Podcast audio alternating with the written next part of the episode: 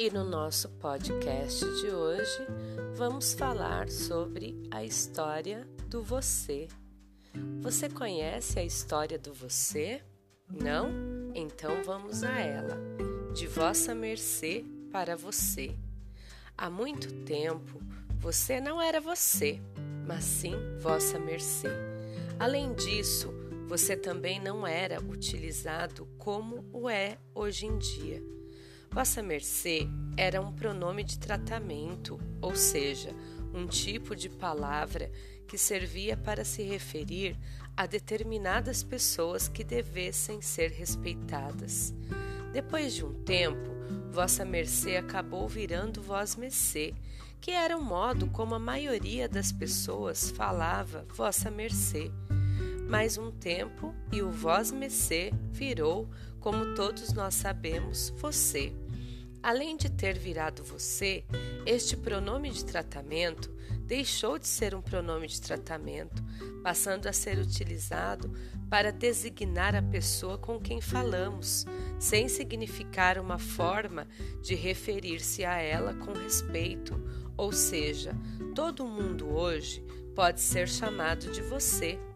Esta palavrinha acabou substituindo o tu, que já não é tão utilizado como era antes, e vocês acabou substituindo o vós, em desuso, sendo utilizado mais para caracterização de personagens de época. Mas o que queremos dizer com essa história de você? Queremos mostrar que a língua muda e muda muito. São as gírias que entram e saem da moda, são novas palavras para o nosso vocabulário cotidiano, são novos significados para velhas palavras. Pense, por exemplo, no verbo navegar, que adquiriu um novo sentido com o evento da informática, ou ainda o verbo ficar, que também ganhou uma conotação que antes não existia, e assim por diante. Mas se percebermos que a língua muda, podemos notar que é mais a língua falada do que a língua escrita. A primeira é dinâmica, enquanto a segunda é um pouco mais estática. Por isso, é necessário muito cuidado com as inovações feitas na escrita. O melhor é fazê-las depois que tiverem sido regulamentadas.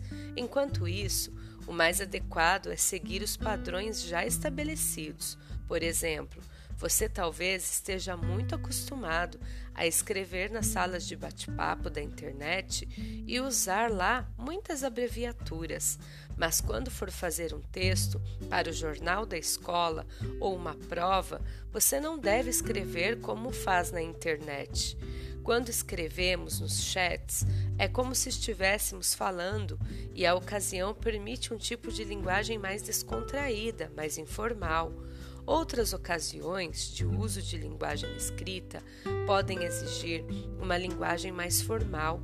Talvez um dia essa linguagem utilizada na internet influencie de tal modo a linguagem como um todo, podendo até transformá-la, porém Tal processo é lento e não devemos nos precipitar, ok?